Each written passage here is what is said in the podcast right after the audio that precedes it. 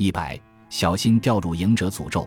刚刚我们说到，看起来第二高价格支付是为了让利给中标者，实际上却能够掀起竞标者之间更激烈的竞争，往往让中标者实际支付的价格远超自己的心理预期，让拍卖方获益更多。说起来，拍卖就是一个博弈的过程，买家与卖家的博弈，买家与买家的博弈，最终的中标者。往往通过层层加码，辛辛苦苦终于赢了，却发现自己被诅咒了。这就是赢者诅咒。按照经济学假设，如果所有竞标者都是理性的，那么赢者诅咒就不会发生。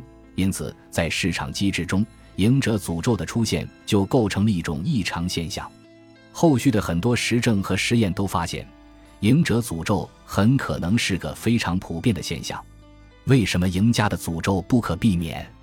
当你没有竞拍成功的时候，你没有资格被诅咒；而当你成功的拍下物品，拍卖垂落下的那一瞬间，你才明白自己为这个产品付出的代价已经超过了所有其他买家的价值判断。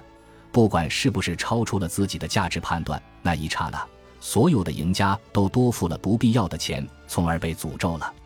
不过，赢家的诅咒一般只发生在拍卖拥有共同价值的产品的情况下。为什么呢？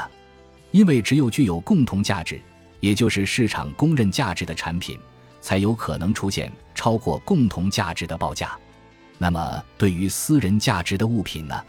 这个东西到底值多少钱？没有市场的一个共同认可，那也就不存在是多付了或者少付了。你付出的只是你的私人价值，也就是你自己内心认可的那个价格。它在市场上没有对比，也就不存在赢家的诅咒了。赢家的诅咒会让拍卖者更不敢叫价，降低了拍卖市场的认可度。那么，怎样才能避免呢？经济学家也在思考这个问题。